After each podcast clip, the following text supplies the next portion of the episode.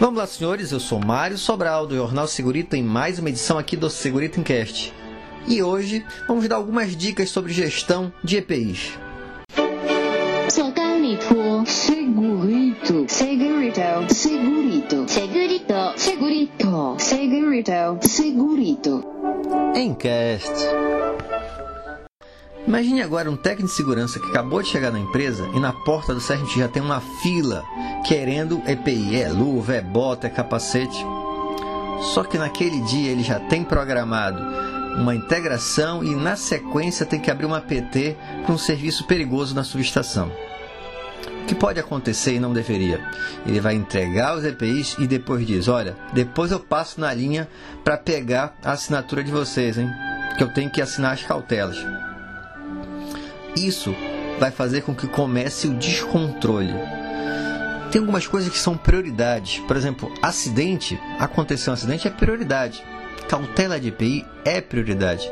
A consequência depois pode ser até legal, né? Porque se o funcionário entrar na justiça e dizer que não era fornecido, se você não tem aquele comprovante, já era. Você não vai ter muito comprovante. Até tem, mas vai ser bem mais complicado. Mas além da cautela, que é um problemaço, tem outros itens que devemos levar em consideração. Por exemplo, a especificação adequada. Não tem desculpa. Quem especifica os EPIs somos nós, é o SESMIT. Só que eu escuto muito o seguinte: não, professor, eu solicitei lá do Compras para ele comprar um protetor auricular e ele comprou o mais vagabundo que tem, que não presta para nada. Não, ele comprou a especificação que você deu. Se você disse, eu quero um protetor auricular, ele vai comprar o mais barato que existir na face da Terra. Esta é a função dele. Agora, se você especifica qual tipo, você não pode dizer a marca, mas se você especifica qual tipo, a especificação que você quer, você quer uma atenuação, por exemplo, NRRSF de 10 decibéis, então ele não tem como fugir daquilo. Então, às vezes a especificação vem ruim em função daquilo que você solicitou. Além disso, se você acha que não tem o conhecimento necessário para fazer essa especificação, utilize os fornecedores.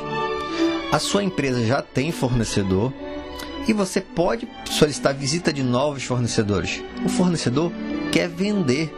Você é um cliente. E quanto mais ele souber, você souber sobre o produto dele, melhor para ele. E ele vai deixar, às vezes, até a amostra para você testar e tudo mais. Então, se você tem alguma dúvida em relação ao EPI, não tenha medo, não tenha vergonha. Peça a visita dos fornecedores. Só que quando você vai fazer esse levantamento de EPIs e dos fornecedores, aproveita logo para fazer o seguinte: levanta quais são os EPIs que você está tendo maior consumo na sua empresa. Então levanta o mensal, levanta anual, porque às vezes tem momentos que há um consumo maior de determinada EPI. E a partir daí verifica se não é possível fazer a troca desse equipamento. Não necessariamente pelo mais barato, mas por um de melhor qualidade, mas que o custo-benefício vale a pena. Por exemplo, eu tenho um equipamento que dura uma semana e custa um real. Mas eu tenho um equipamento que dura duas semanas e custa dois reais.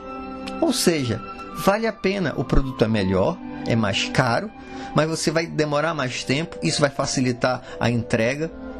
Isso é um estudo que tem que ser feito. Dependendo do volume que você tenha, o fornecedor pode até, o fabricante nesse caso, pode até desenvolver um equipamento para você. Eu já trabalhei em empresa que isso foi feito, foi desenvolvido equipamentos exclusivos para a nossa empresa. O que mais que a gente pode fazer? E um problema que acontece também com frequência.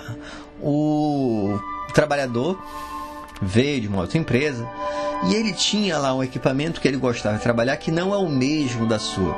E ele falou: Não, olha, eu já tenho o equipamento, é, eu vou usar esse. Você pode deixar ou é melhor não deixar?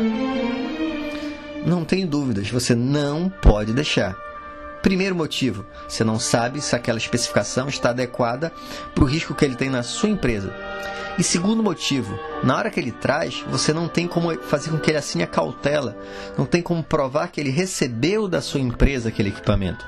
Então a gente tem que tomar cuidado em relação a isso. E o último tópico que eu queria falar. Você está aí o tempo todo, né, professor? Falando sobre empresas que o EPI está lá disponível. Mas aqui na empresa falta. O que, é que eu vou fazer? Isso também é falta de gerenciamento. Pensa o seguinte: o que, que você tem que saber? Teu primeiro passo é saber qual o consumo mensal de equipamentos na tua empresa. Você sabe quantas luvas você gasta por mês? Quantas botas? Quantos capacetes? Quantos protetores auriculares? Você precisa ter essa informação. Depois que você levantou quanto se gasta de cada item, você precisa saber o que é necessário ter em estoque. Então você tem que ter um estoque mínimo. Então, se eu gasto 10 por mês, eu tenho que ter um determinado estoque. Além dessas duas informações, você precisa de mais uma informação. Depois que você solicita o equipamento, quanto tempo em média demora para esse EPI chegar? Com essas três informações, você pode provar para qualquer um a necessidade de comprar um pouco mais para não faltar o equipamento. A pessoa pode até reclamar, mas você vai provar matematicamente da necessidade daquela aquisição. Se a empresa não está concordando, começa a preparar um novo currículo, porque essa empresa também não está gerenciando, não está fazendo a gestão adequada. Então, isso tudo você percebe que é muito mais do que só a cautela. Espero que tenham gostado das dicas e aguardo vocês num próximo programa. Um abraço!